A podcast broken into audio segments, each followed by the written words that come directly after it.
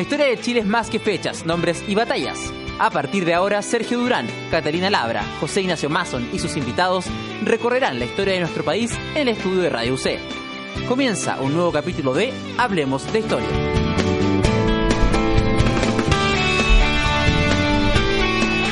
Comenzamos el capítulo 90 y algo. Eh, hablemos de historia. Sergio Durán, ¿cómo estás? Hola, muy bien. Mi nombre es José Ignacio Mason. Nuevamente, una semana más, estamos acá como tantas otras emisiones anteriores para conversar con historiadores, con historiadoras, historia de Chile, historia del mundo, eh, distintos siglos, distintas etapas y temáticas. El tema del día de hoy es sistema caminero en Chile, Valle Central, 1790-1860. Ya te vamos a contar con quién estamos en el día de hoy. Antes de ir al tema propiamente tal, te recuerdo que puedes seguirnos en redes sociales, tanto en Facebook como en Twitter. También puedes descargar a través de internet eh, los capítulos anteriores, todos de manera gratuita. Si eres profesor de historia, lo puedes usar como material o darlo como tarea a tus alumnos.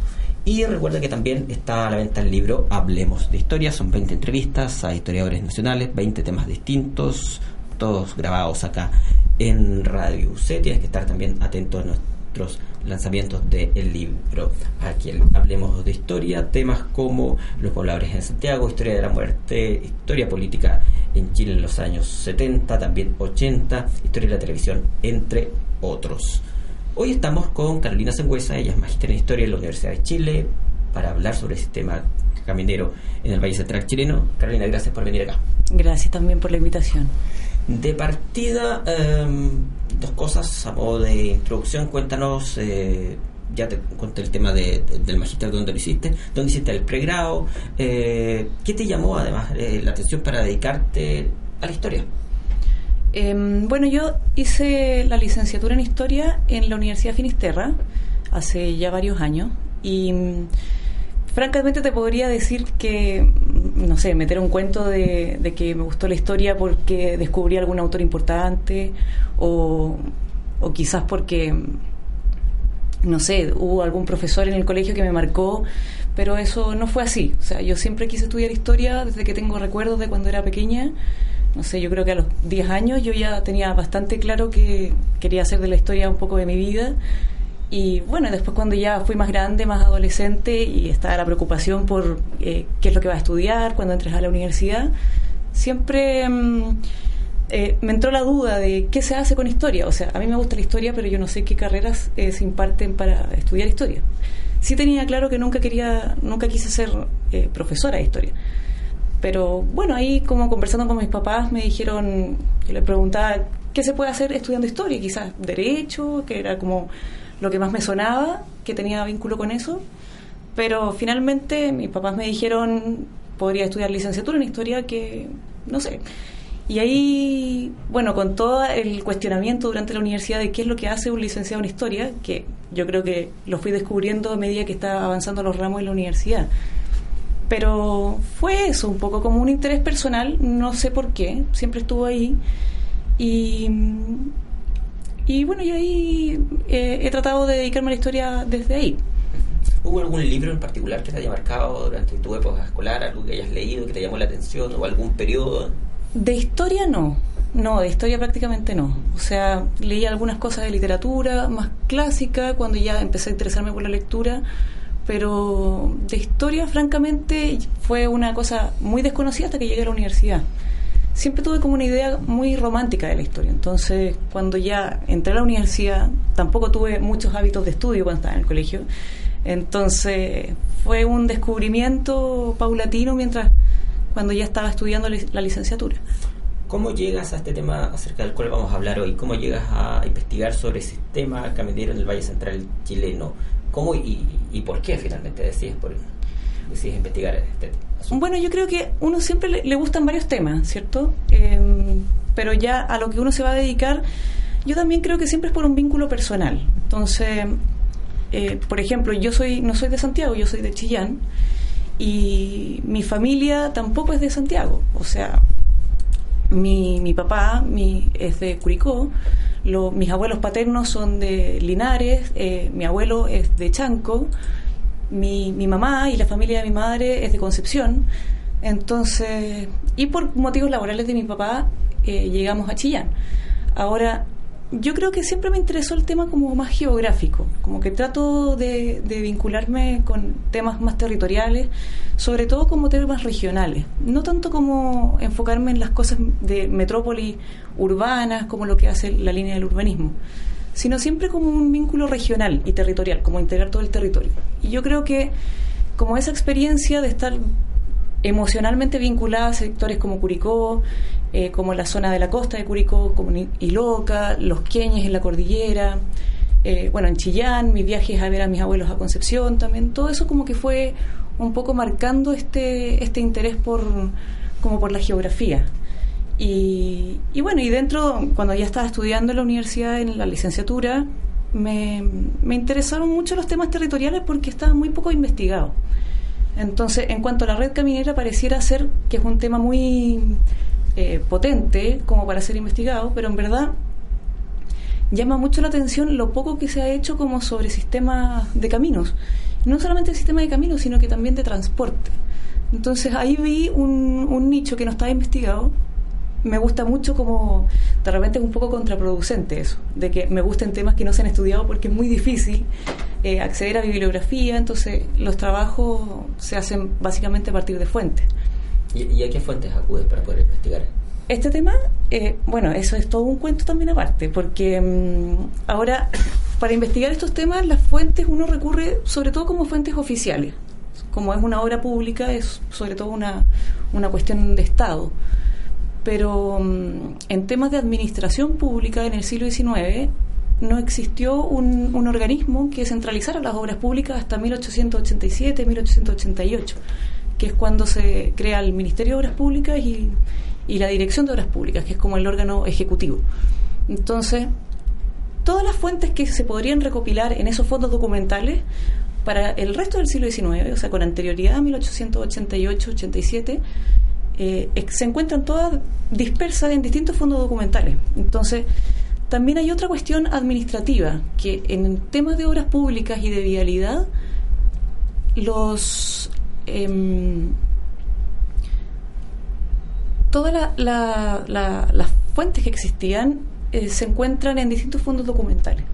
Entonces, hay distintas instituciones que tienen competencias en materia vial, por ejemplo, los organismos municipales, las intendencias, las gobernaciones, eh, además los cuerpos de policía municipales, etcétera. Todos ellos tienen competencias distintas en materia vial, ya sea para reparar caminos, para fomentar el, el desarrollo vial, etcétera. Entonces, para investigar estos temas es súper complejo porque hay que revisar en una multitud de fondos con información muy desperdigada. Entonces, eh, hay que hacer un trabajo recopilatorio muy, muy potente. Yo creo que esa es como la mayor dificultad para investigar estos temas. Y bueno, es como una opinión un poco personal, pero yo creo que eso también ha influido en que el tema no se haya investigado. Yo me acuerdo cuando recién partí con el interés por trabajar este tema, eh, se lo comenté a un profesor de antiguo de mi universidad y me dijo, no, eh, ese tema no se puede hacer, si no hay fuente.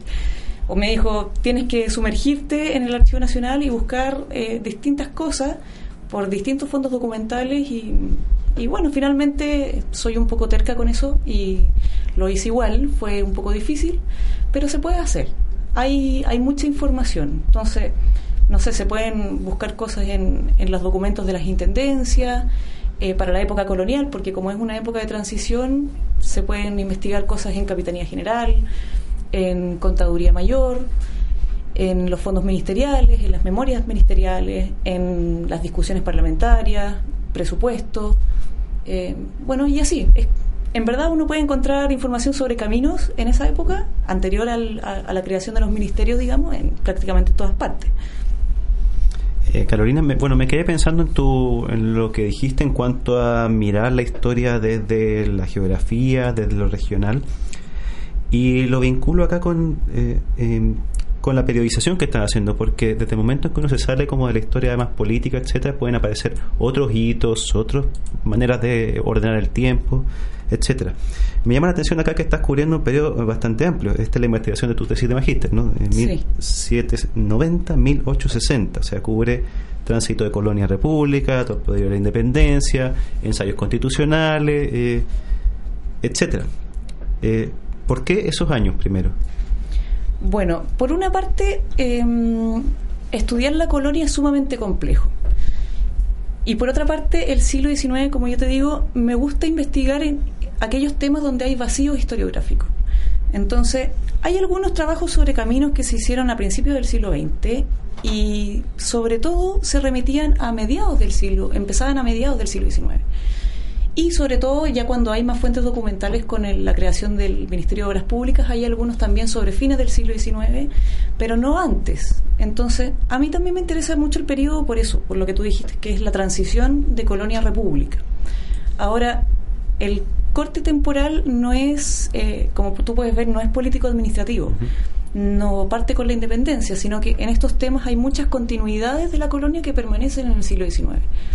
Y el tema de la infraestructura vial es uno de esos temas. Y ahora parto en 1790, eh, un poco con la administración del gobierno de Ambrosio Higgins, cuando era gobernador de Chile. O sea, él comienza en 1788, pero un poco para redondear la fecha, es en 1790.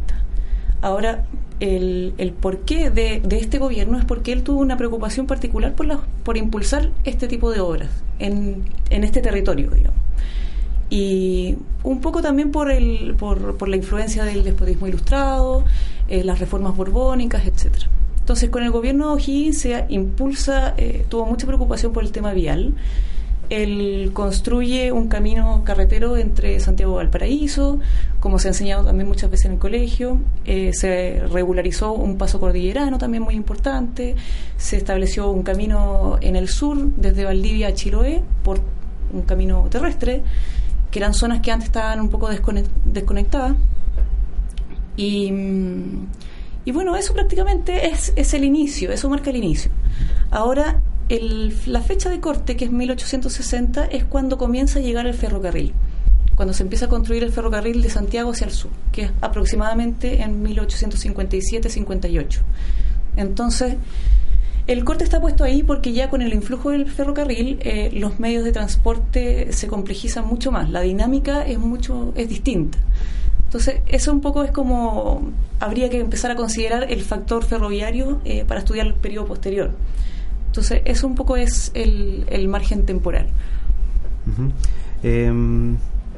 Bueno, siempre nos gusta en esta, en la primera parte del programa hacer preguntas que tienen que ver con contexto. En este caso, dado que se trata de un periodo muy amplio, creo que es un poquito complicado, pero sí me gustaría tener alguna opinión tuya o visión en cuanto a la historia de lo que llamamos Chile en ese periodo, porque hay gente que lo resume, por ejemplo, como construcción de nación, que bueno, que aplica mucho a la historia política.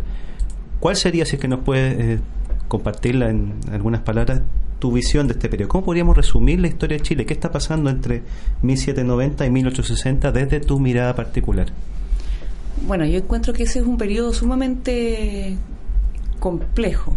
Eh, por lo mismo que tú dices, es un periodo bastante amplio y por lo mismo encuentro que es súper interesante también, porque ocurren muchas cosas. Por una parte ya eh, el reformismo borbónico del siglo XVIII, que parte, digamos, con ya 1713, 1700, comienza ya a consolidarse bastante en este periodo. Ahora, uno tiende a ver, como tú bien dices, este, este, estos años como, como una etapa, sobre todo política, lo primero que se viene a la mente, o sea, las guerras de independencia, la, la lucha entre los criollos, los conflictos de interés, el ordenamiento político-administrativo de, de, la nación, cuando ya comienza eh, a establecerse el régimen republicano. Pero también, bueno, uno tiene muy presente las figuras también eh, emblemáticas, que son las figuras de O'Higgins, de Portales, etcétera. Pero, pero también yo encuentro que es un periodo de mucha continuidad. Ya siempre se tiende a enfocarse, o sea, la historiografía más antigua, digamos, ya esto se está revirtiendo ahora, pero ahora se tiende a enfocar es muy resaltable el tema de las continuidades. O sea, la colonia eh, perdura en muchos aspectos, por ejemplo, hasta fines del siglo XIX. El régimen social, el régimen del trabajo, eh, las creencias religiosas, todo eso no hay un cambio entre colonia y república. Son cambios muy sutiles. Entonces, a mí me gustaría resaltar eso como de ese periodo. Y mm, bueno, lo otro también en materia, como llamas, del, del Estado. O sea, si bien cuando comienza el régimen republicano se empiezan a dictar ciertas, ciertas leyes, ciertas normativas, digamos, a nivel nacional, el, sigue manteniéndose la estructura jurídica del Estado, la estructura jurídica eh, colonial. Se sigue rigiendo por las leyes, las leyes coloniales. Y bueno, eso también va a influir después en el régimen de camino. O sea, eh, que exista una ambigüedad con respecto a quiénes son los responsables del desarrollo vial, etcétera. Entonces, yo encuentro que lo, lo, por lo menos a mi gusto, una de las cosas más atractivas de ese periodo son esas continuidades, como que van simultáneas con los cambios políticos administrativos. Si tuvieses que describir esta red minera existente en Chile a fines de este siglo XVIII y comienzos del XIX, ¿cómo lo caracterizarías? ¿Qué, qué tienen en común estos caminos? Bueno, en la generalidad, como de todo el territorio del Chile tradicional, digamos, el, fue una red o una serie de caminos muy rudimentarias muy y rudimentaria y muy precaria en, en todo orden de cosas, como yo te decía, en, en temas jurídicos, en temas administrativos, sobre qué organismos tenían competencias en materia vial, eh, pero también en cuanto a, a, la calidad física de los caminos. O sea, hay que pensar que no existían para el tema regional, no, no, no de los caminos o calles urbanas, sino que no existían los caminos empedrados, por ejemplo. O sea, algún tipo de pavimentación o, ripiado, eso no, no, existía. Son caminos de tierra, son muy maltrechos y en general eran solo aptos para, para el tránsito animal, o tránsito animal de personas o, de cabalgaduras, como se dice. Pero no eran aptos para el tránsito de vehículos, vehículos, llamémoslos como carretas, eh, carrozas, coches, diligencias, etcétera. Entonces, por una parte tenemos caminos que son muy rudimentarios, son angostos. En ciertos lugares existen distintos testimonios donde mm, se dice que los caminos no se podían distinguir el trazado en el territorio porque constituían solamente huellas, como dejadas por el tráfico frecuente de, de las personas o de los animales. Entonces, eso por una parte. Eh, lo otro también tiene que ver con... Hay que distinguir ciertas zonas geográficas, por ejemplo. Los caminos cordilleranos son completamente distintos a los caminos, o tienen problemas diferentes a los caminos que se sitúan entre medio de los valles. Entonces, en, la, zona cordillerana, yo trabajo el tema de, de la red vial, pero en torno a, un marco geográfico bastante acotado, que es entre los ríos Maipo y Mataquito. O sea, aproximadamente entre el sur de Santiago y la zona como de Curicó. Eso es como el, la zona geográfica. Entonces, la cordillera en, ese, en esa zona es, es muy alta, alcanza cerca de los 2.000 metros de altura, 2.100, 2.300 metros de altura. Y mm, costaba mucho encontrar pasos cordilleranos. Habían que encontrar boquetes que permitieran el paso eh, durante la mayor cantidad de tiempo pero el efecto del clima en la cordillera es muy potente. O sea, eh, distintas eh, tormentas, lluvia constante y sobre todo la nieve. Entonces, la nieve hizo que, estos pasos fueran transitados solamente por los meses de verano. ¿Ya? Eh, en esta zona particularmente existían dos pasos cordilleranos, que era el paso de, las Damas por la zona cordillerana de, San Fernando y el paso del Planchón, que es la cordillera curicana donde nace el río Teno, que es lo que es hoy el paso Vergara. Entonces, hasta el día de hoy siguen existiendo algunas dificultades, o sea, para que se vea la, magnitud de, lo que significaba transitar por la cordillera. Eso por una parte eh, tiene que ver con, con, los caminos cordilleranos. Y la zona de los valles también tiene los efectos del, del también los efectos del, del clima, pero en cuanto a la lluvia los caminos constantemente, como eran de tierra, eh, en muchos lugares la superficie tenía suelos con, con gredosos o que se solían empantanar mucho con la caída de agua. Entonces, tenemos eso, eh, se provocaban distintas zanjas en el terreno. Eh, todo eso va contribuyendo a que, a que se dificulte el tránsito de estos vehículos, como te digo yo. Entonces, por una parte, tenemos el, tema de las aguas, también de la lluvia, pero también el desborde eh, de acequias, el desborde de canales, el desborde de ríos durante los meses de invierno, todo eso contribuía a, erosionar los suelos, digamos, de, estos caminos. Hubo, además de eh, la ruta Valparaíso-Santiago, otro camino que te parece destacable e importante en ese, en ese periodo.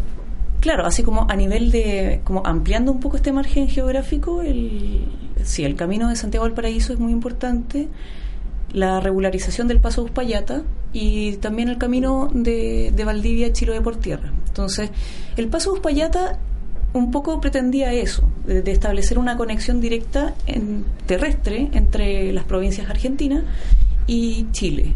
Y en este caso era conectar Mendoza con Santiago y también empalmada con el camino de Valparaíso. Entonces, para que si uno se encontraba, por ejemplo, en la zona de Buenos Aires, para poder transitar hacia el Pacífico, antiguamente se tenía que hacer por la ruta del Cabo de Horno, se tenía que hacer eh, por, por mar. Y con todos los peligros que eso conllevaba, con los tiempos de desplazamiento que eso llevaba también. Entonces, establecer esta ruta eh, bioceánica, se puede decir, por tierra, era, era muy atractiva para las, autoridad, las autoridades borbónicas de esa época. Pero también por otra parte está el camino, el camino real de Valdivia a Chiloé, o sea, a Chiloé, digamos, hasta Maullín, eh, antes de cruzar el canal de Chacao. Y ese camino también tenía algo importante, que toda esa zona era, estaba dominada por el conflicto indígena. Entonces, estaba ocupada, era la zona de la Araucanía, la zona extensa de la Araucanía. Y Valdivia estaba situado como en un enclave bastante aislado, solamente se podía llegar a Valdivia por mar. Y con la refundación de Osorno, ya eh, a fines del siglo XIX, se pretende también por estos motivos estratégicos establecer una conexión terrestre. Y bueno, ese camino ya se comienza a, regularizar en 1788, todo esto como también en el gobierno de Ambrosio Higgins. Pero básicamente fuera de esos tres caminos, el resto de los caminos y de las rutas, eh, como para conectar localidades incluso más cercanas, eh, era no estaba como concebido dentro de un plan de fomento vial. Eh, sí, eh, Carolina, para nosotros en el siglo XXI que tenemos carreteras magníficas en sentido transversal, de norte a sur, que cruzan Chile, etcétera, puede ser un poquito difícil dimensionar lo que significaba eh, desplazarse en este periodo que estás estudiando. Quiero preguntarte concretamente por, eh, por la parte más, eh, más concreta, más pedestre, digamos, que, ¿qué consecuencias tenía transitar estos caminos que tú has descrito como precarios. ¿Quiénes están viajando? Eh, ¿Para qué lo hacen? Eh, si quieres te concentras en, el, en el, la zona geográfica que, que estudias más. Eh, ¿Quiénes son estos viajeros? Eh, ¿Qué nos podrías decir en ese sentido? Bueno, claro, ahora llama mucho la atención. Cuesta imaginarse eh, hoy día que no cuesta nada de repente ir un viaje a la playa o al paraíso o al garrobo o a la, o a la costa, uno lo hace de ida y vuelta en un mismo día, uh -huh. eh, son solo un par de horas. En, en, en, esa época era muy difícil. Ahora, no solamente por el tema eh, de los caminos, sino que la movilidad era muy poca en esa época. O sea, la gente no, te, no tenía muchas motivaciones de salir de sus lugares de origen. Y claro, los caminos, el estado de los caminos contribuía un poco a esta escasa movilidad entre los habitantes. Pero principalmente quienes viajaban eran comerciantes, agentes de comercio, arrieros, que por, un poco por la, su vínculo o sus necesidades económicas lo tenían que hacer, y también algunas autoridades administrativas que tenían que viajar de repente eh, entre Santiago o los centros políticos administrativos hacia otras localidades. Pero aún así era, era poco el movimiento. En general se mantenía esta zona bastante aislada. Esta zona entre los ríos Maipo y Mataquito yo encuentro que es bastante emblemática porque eh, pese a su cercanía que había con Santiago, que es el centro político administrativo de esos años, eh, no, no se conocía mucho. Había también un desconocimiento generalizado de la geografía, no se conocía mucho. Tampoco las autoridades tenían mucho acceso, por ejemplo, a, a mapas o, a cartografía adecuada que le permitieran conocer algunos accidentes de relieve, etcétera. Entonces, hay un desconocimiento general de cómo es el país eh, geográficamente. Y sumado también al tema de que no hay mucho interés en salir de sus lugares de origen, creaba un poco esta situación de aislamiento.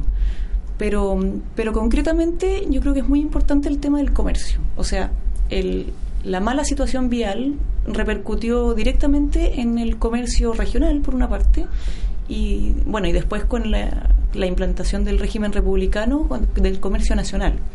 O sea, por una parte la, la irregularidad de esta superficie, eh, de la superficie de los caminos, implicaba consecuencias en la modalidad de hacer el transporte. O sea, se tenían que recurrir no a vehículos, sino que mm, ocupar fuerza animal. O sea, básicamente se hacía el transporte de mercadería se hacía a lomo de mulas. Y con todo lo que esto implicaba de, de, que las mulas tenían una menor capacidad de carga, por ejemplo, que una carreta. Entonces, muchas muchos productos eh, agropecuarios como el trigo, que es principalmente de la zona, o algunos productos derivados de, de la ganadería como el cuero o los cebos, costaba mucho eh, sacarlos de los lugares, de los centros de producción. Entonces, no todas las personas tenían la capacidad económica para poder, para poder extraer sus productos de la zona y comercializarlos. Y en esta época es fundamental el rol de, Valparaíso. O sea, eh, el comercio, para que fuera rentable, había que sacarlo un poco del territorio eh, chileno. ¿ya? Estás escuchando Radio C, ideas que suenan bien. Nos vamos a ir a un corte. Hoy conversamos con Carolina Sangüesa, ella es magister en Historia de la Universidad de Chile, hizo su investigación sobre sistemas camineros en el País Central, 1790-1860. La vuelta, vamos a hablar, entre otras cosas, sobre las primeras normas en relación a los caminos entre los ríos Matequito y Maipo, sobre obras públicas que se llevaron adelante gracias a leyes promulgadas. Nos vamos a una pausa. Te recuerdo que estamos en redes sociales. También te recuerdo que está a la venta el libro Hablemos de Historia. 20 entrevistas a historiadores nacionales, pobladores, televisión, fútbol, anarquismo, entre otros asuntos. Un corte y volvemos de inmediato.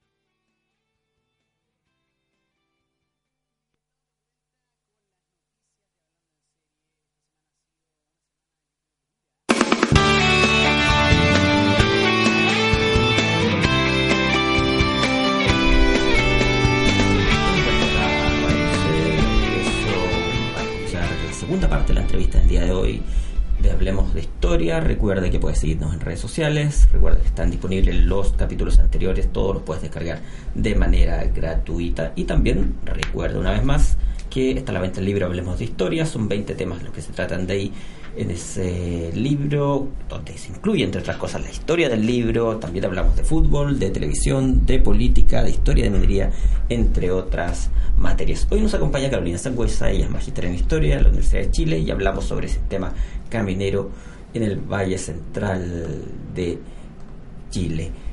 Carolina, vamos a obras públicas eh, y primeras normas que se hayan dictado durante esos eh, años, en especial en el eh, segmento, llamémoslo así, que tú investigaste más a fondo, que tiene que ver el lugar que va entre el río Matequito y el Maipo Maipo y Matequito. ¿Con quién te quedas? ¿Cuáles son las obras más destacadas y las primeras normas? Bueno, por una parte, eh, en, cuanto a las primeras obras, por ejemplo, o sea, siempre durante la época colonial hasta más o menos la década de 1830 se, se hicieron distintas obras de reparación de camino. Ahora, no hay que concebir esas obras de reparación como trabajos como de ingeniería pesada, sino que eran obras muy artesanales, donde lo que se procuraba era reparar los caminos, por ejemplo, tapando ciertas zanjas que se producían en el camino, en este empantanamiento, digamos, de eh, que se producía con las lluvias, se trataba de, echarle tierra. tal cual, así como de repente uno ve en algunos pueblos que se tapa el camino con un par de piedras y nada más, era de esa manera. Entonces, estas reparaciones eran también muy circunstanciales, aparte de ser muy artesanales, eran, eran solo circunstanciales. Lo que se hacía era mm, que cuando se denunciaba, por ejemplo, que existía un, paso eh, en malas condiciones, se hacía una, una denuncia, digamos, al, a la autoridad respectiva, sea al subdelegado, por ejemplo, y, y este ordenaba eh, mandar a componer el camino, o sea, a repararlo haciéndose este tipo de trabajo. Entonces, siempre era una cosa que el camino se desgastaba, se, se desbordaba un canal, un río, y se mandaba a componer estas cosas. Pero nunca fueron reparaciones sistemáticas a lo largo, por ejemplo, de, de todo un trecho o todo un tramo, sino que solamente eran con estas cosas muy, muy de la vida cotidiana. Pero eso por más bien una cultura chilena de hacer así tapados a la, a la rápida o porque no había más dinero, ¿cuál? ¿había una razón en particular? O sea, claro, sí, o sea, tenía mucho que ver con, primero por las necesidades de, de, de- la colonia, partiendo por eso. O sea, es una economía de antiguo régimen, no era necesario, necesario por ejemplo, establecer vínculos comerciales importantes, eh, no hay una concepción, por ejemplo, de generar excedente y... eso por una parte, pero también el tema del financiamiento. O sea, no existía, siempre fue un, este fue siempre un territorio muy pobre. No había mucho interés tampoco en, en establecer reparaciones más, más complejas. O sea, eso sí pasó, por ejemplo, con los caminos que te nombré anteriormente, que es el de Santiago del Paraíso, el de Uspallata y el de, de Valdivia Chiloé. Pero esos caminos, a fines de la época colonial, tenían un interés económico y estratégico en particular. O sea, el camino de Santiago del Paraíso respondió un poco a, a, a ciertas a su contexto en el sentido de, mm, de que se provoca un incremento del comercio de trigo hacia el Perú y también con la con la apertura de la ruta del Cabo de Hornos por España. Entonces, eso hizo que Valparaíso comenzara a fines del siglo XVIII a adquirir una importancia económica bastante eh, peculiar. Ya todos los, los barcos que venían desde el Atlántico ahora pasaban por el Cabo de Hornos y la primera parada era Valparaíso. O sea, es la primera parada antes de llegar al Callao, que es el, el- centro, digamos, del virreinato.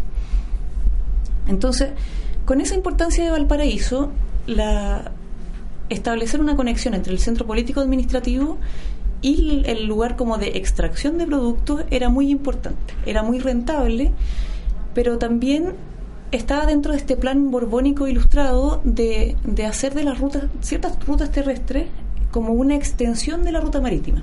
O sea, extender la ruta marítima hacia dentro de los territorios. Ya, es- esa fue una situación que se, se cumplió no solamente en Chile, sino que también en el territorio de Nueva España, en, eh, en el Ecuador, con ciertos caminos de zonas interiores hacia unos puertos que fueran estratégicos para eh, continuar un poco esta ruta comercial.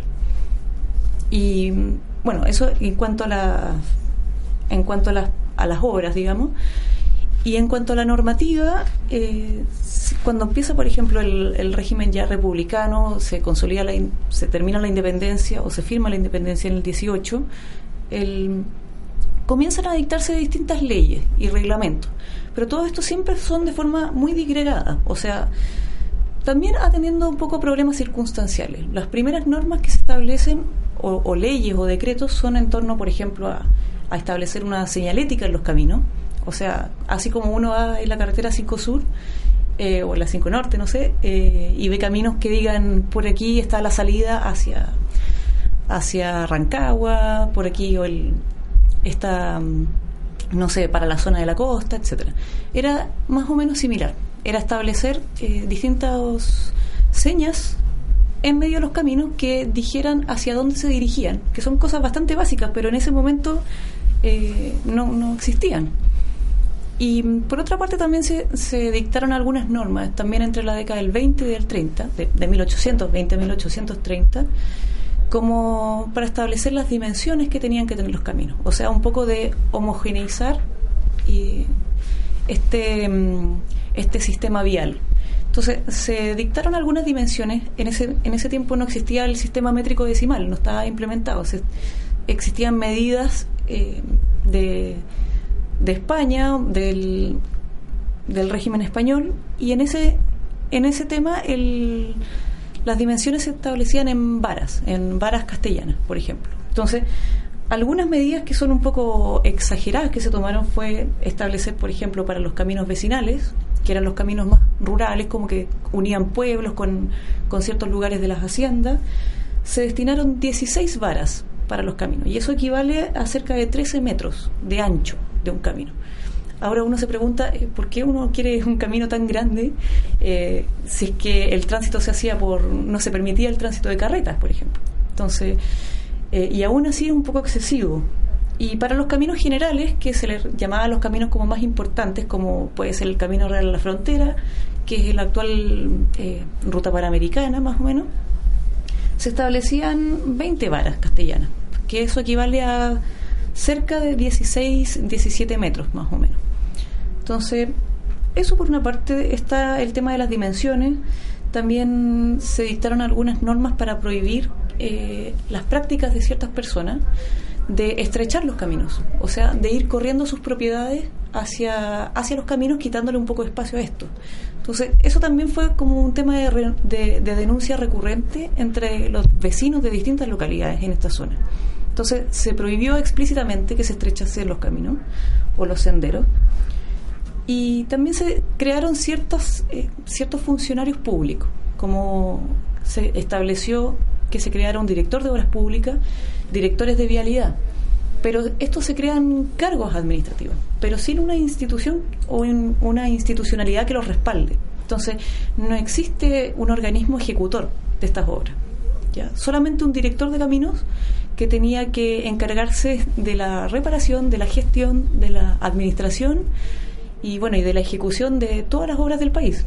Entonces, es, también es un poco em, ineficiente, por decirlo menos, pero también da cuenta de, del desconocimiento que se tenía también de la realidad vial de todo el territorio. O sea, así como hay un desconocimiento geográfico, también hay un desconocimiento generalizado sobre cuáles son las necesidades también. Entonces, se dictan esas normas siempre disgregadas. Eh, que provocan un nulo efecto, digamos, en, en, en cuanto a la infraestructura vial. Y ya para la década de 1840 se, se dicta una ley que es la ley de, de, caminos, calzadas y canales, o también se le conoce como Ley General de Caminos, en 1842. Y, y esta ley lo que creaba era un, un organismo ejecutor de obras públicas, que es el Cuerpo de Ingenieros Civiles, y trataba de solucionar un poco todos los temas que tenía pendiente el Estado en cuanto a materia vial. Sí, eh, continuando con eso mismo, porque eh, por lo menos en el nombre de esta ley de, caminos, canales, puentes y calzadas suena como más general que estas otras normas puntuales que nos has descrito. Eh, ¿En qué se diferencia bueno, de las demás leyes y quién la dictó y, y qué pretendía esta ley general? Bien, el bueno, en la ley general lo que planteaba era establecer como un plan sistemático de, mejorar todas las arterias, digamos, del país. Entonces, a diferencia de, esas, de las normas anteriores que no lograron formar como una administración coherente en cuanto a, obras públicas o a vialidad, lo que pretendía esta, como te decía, era solucionar todos esos problemas, ¿ya? Crear un, un organismo administrativo, pero también ejecutor de las obras. Entonces, la ley, si bien tuvo como establecía, eh, también se hizo cargo, por ejemplo, del tema de las dimensiones, estableció unas dimensiones bastante parecidas a las anteriores, también recalcó el tema de usar señalética, también se, se, pretendió hacer cargo de todas estas malas prácticas que existían. No solamente eh, existía un tema de estrechar los caminos, sino que comenzaron progresivamente a acercarse a ciertos caminos. O sea que de repente uno iba transitando, por ejemplo, hacia el sur o hacia la costa y por un camino donde mm, los vecinos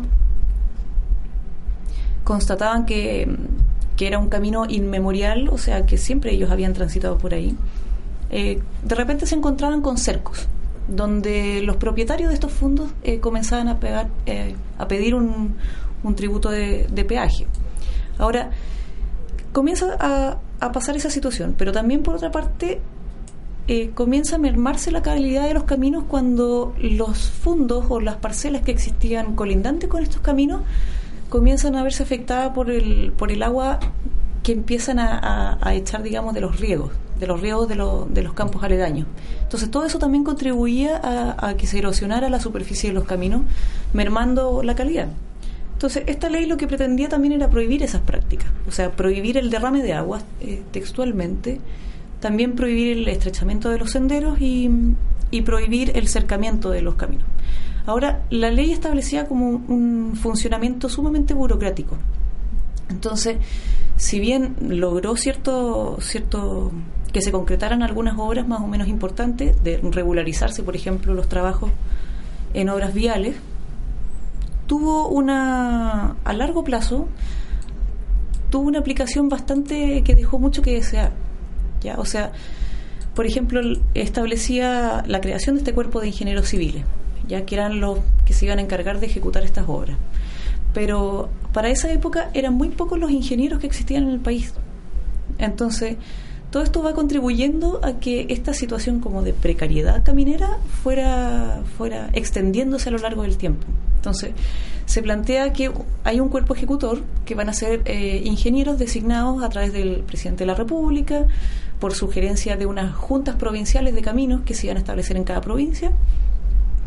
Pero en estas provincias no existían eh, un cuerpo profesional, no, no existían ingenieros o, o personas que tuvieran la capacidad técnica para, o los conocimientos técnicos para llevar a cabo obras de ingeniería, obras de ingeniería importantes, o sea, ya no solamente es eh, enanchar un camino y terraplenarlo, sino que también implicaba... Mm, eh, trabajos, por ejemplo, de atenuar las gradientes en ciertas cuestas y sobre todo también la construcción de puentes.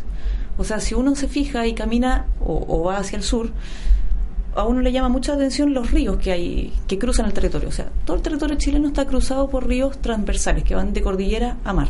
Ahora, estos ríos son, son muy mm, dificultaban mucho el tránsito hacia el sur, porque son ríos que son de un cauce bastante amplio, muy torrentoso, o sea, con, con un terreno muy pedregoso, entonces impedían el paso por navegación como podríamos ver, por ejemplo, con los caminos en Valdivia, que pueden ser navegables, se puede cruzar con una barca. Estos caminos como el río Maipo, el río Cachapoal, el río, el río Lontué, el río Teno, no se puede cruzar de esa manera, ¿ya? por lo menos en el sector eh, del valle longitudinal. Ahora, eso por una parte, y los puentes tampoco existían, los puentes también eran muy rudimentarios, eran puentes eh, puentes de construcción indígena, por ejemplo, o sea, la, la técnica no cambió mucho, puentes de tablas unidas con cordeles, eh, muy inestables, de repente los cueros con que se amarraban estos, estos, estos puentes cedían y se caían las personas, hay muchos testimonios también de eso, de que se caían no solamente las personas, sino que también los animales con, con carga, que se pierde la carga transportada, etcétera. También eran muy peligrosos, entonces eso eh, todo dificultaba mucho. Entonces, con la labor del cuerpo de ingenieros, trató de prestar mucha atención al tema de los puentes, de establecer un cruce seguro por estos ríos. Entonces, de esa manera se van creando algunos, se estableció uno en el río Maipo y otro en el río Cachapoal, un poco como siguiendo la lógica de los que están más cercanos a la zona de Santiago. No hemos hablado hasta acá de eh, tiempos de viaje, solo para tener una idea, no sé si tiene información a la mano en este sentido, de, entre, no sé, los destinos más recurrentes, Santiago Valparaíso, Santiago Curicó, si es que nos acotamos a tu eh, campo de estudio. ¿Tienes alguna información en ese sentido como para hacer completarnos este cuadro que nos está describiendo? Sí, mira, igual todo depende de, de, quién haga el, el, tránsito, digamos, hacia el sur, por ejemplo, estableciendo el sur, que es donde existen más testimonios. Pero, mm, claro, si por ejemplo se va solo a caballo, es mucho más expedito. O sea, por ejemplo, en el, en el siglo XVIII se estableció un sistema de, de, fundación de villas y ciudades de, para concentrar a la población flotante en estos centros urbanos. Muchas de esas villas se establecieron en el camino real a la frontera, que es la actual Panamericana.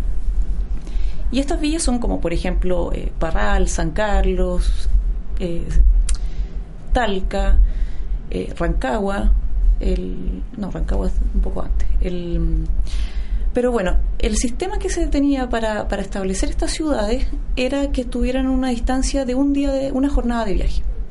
¿ya? Pero claro, es una jornada de viaje, me, me imagino como, como una persona a caballo sola, que es mucho más expedito, digamos, transitar de esa manera. Pero otra cosa, por ejemplo, es transitar eh, los arrieros con una recua de mula eh, llena de carga. O sea, ahí los tiempos de desplazamiento son distintos. Entonces, hay testimonios, por ejemplo, de que de, de que Santiago, por ejemplo, Concepción se demoraba cerca de, de ocho días. Hay algunos testimonios que se demoraban un mes. Eh, todo depende también de la modalidad del viaje, o sea, si es en carreta, si es en carroza, si es ciertos tramos en carreta o ciertos tramos en a caballo o a pie. También un poco la quizás la edad del, del trajinante, o sea, no es lo mismo un, un viaje de, de una persona joven a una persona ya mayor. Entonces, por ejemplo, el, el, viaje que hizo Ambrosio Higgins hacia las provincias del sur, o sea, cuando fue al, Parlamento Negrete en, a fines del siglo XVIII, él lo hizo en carroza. Ahora, no sé si todo el trayecto en carroza o no. Él era ya de avanzada edad, tenía cerca de 70, 80 años más o menos. Entonces, él, ese viaje lo hizo en cerca de 23 días, ya de Santiago al sur.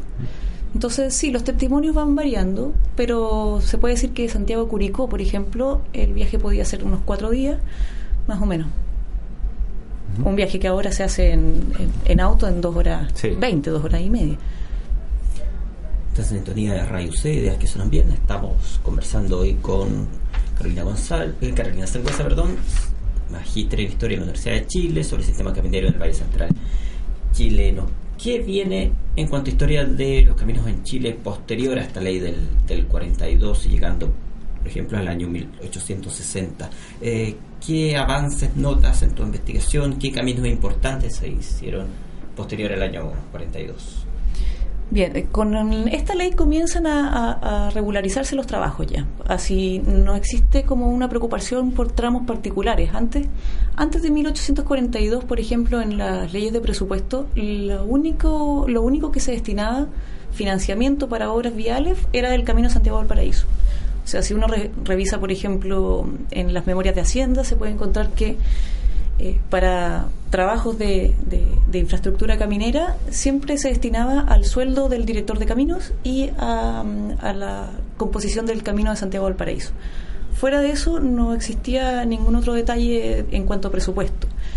Pero con la ley del 42, o sea, ya en la segunda mitad de la década de 1840, 1850 sobre todo, comienzan a realizarse una serie de obras de diagnóstico. Y eso es muy importante por, por esto que te comentaba antes de, de que no existía una, una noción más o menos de cuál era el estado de los caminos en general del territorio. Entonces, comienzan esta serie de, de, diagnósticos por los pocos ingenieros que habían y, y mediante esto comienzan a rectificarse ciertos caminos. Entonces, hay un camino que recibe particular atención, que es el Camino Real a la Frontera, que es lo que hoy conocemos eh, con muy pocas variantes con lo que es hoy la carretera panamericana o la Ruta 5 Sur.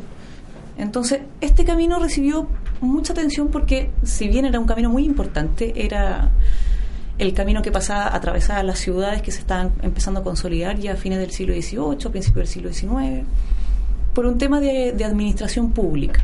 O sea, generaba un particular interés para el Estado como para hacer presencia en el territorio.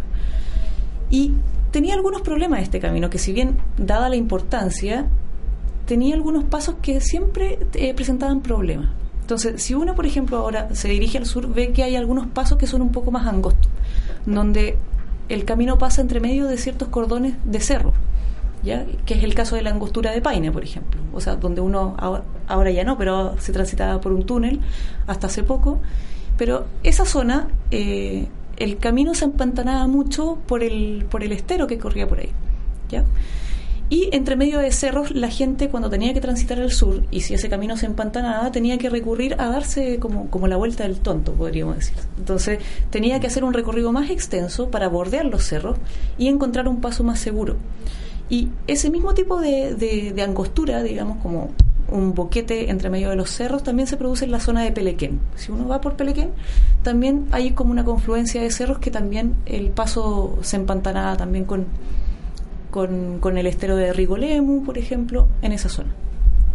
Entonces, ese camino comienza eh, a ser objeto de, de mucho trabajo de reparación, de reparaciones sistemáticas, para regularizarlo, para, para hacerlo más, más recto también. O sea que la idea era que los caminos atravesaran estas ciudades, ¿ya? por el beneficio de los pobladores de, de estas villas también. Pero también surgieron otros proyectos importantes. O sea, surgió eh, la, la habilitación de un camino que saliera desde el sur saliera al sur de Santiago, pero por la zona oriente de, de, del Camino Real a la Frontera. Y este es el camino por la cuesta de Echada. Entonces, hoy día la, la, cuesta de Echada me parece que es como bien apetecida por los ciclistas. Es una ruta muy bonita, la recomiendo mucho hacer. Y, y es bastante peligrosa y ese camino se, se estableció también como para el tránsito de carretas. La idea era salir de Santiago, atravesar la, la, estos cerros que confluyen en la angostura de Paine, pero atravesarlos a través de la cuesta de Echada y así llegar a, Rancagua. Ahora, ese camino eh, se refaccionó y aparte que también se complementaba mucho con este puente que yo te comentaba del río Maipo. El puente, hubo una discusión intensa sobre cuál era la zona para poner el puente, o sea, cuál es la zona más favorable.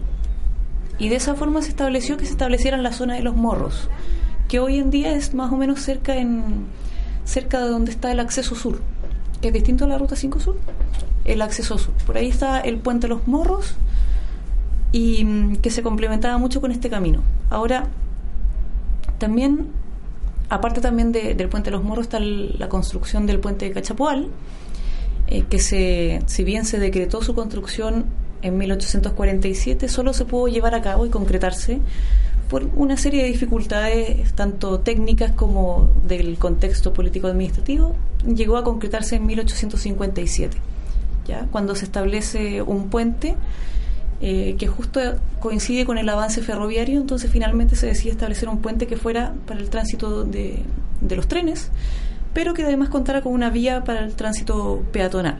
Esas son como las obras de ingeniería como ya más, más potentes. Pero mm, en cuanto a otros caminos de esta zona, o sea, entre los ríos Maipo y Mataquito, por este interés económico un poco de sacar los productos de las zonas interiores que estaban aislados, sacarlos hacia el comercio internacional, o sea, sacarlos, eh, llevarlos o conducirlos a los puertos, eh, se establecieron algunos, algunas reparaciones que fueron, por ejemplo, un camino que alternativo que condujera desde Colchagua hasta Valparaíso. Entonces, se establece un camino que parte en Yayauquén, que es la zona más o menos de donde está el lago Rapel, eh, por el centro, por la zona de Algüe, Melipilla, Casablanca y así llegar a Valparaíso, establecer una ruta un poco más directa.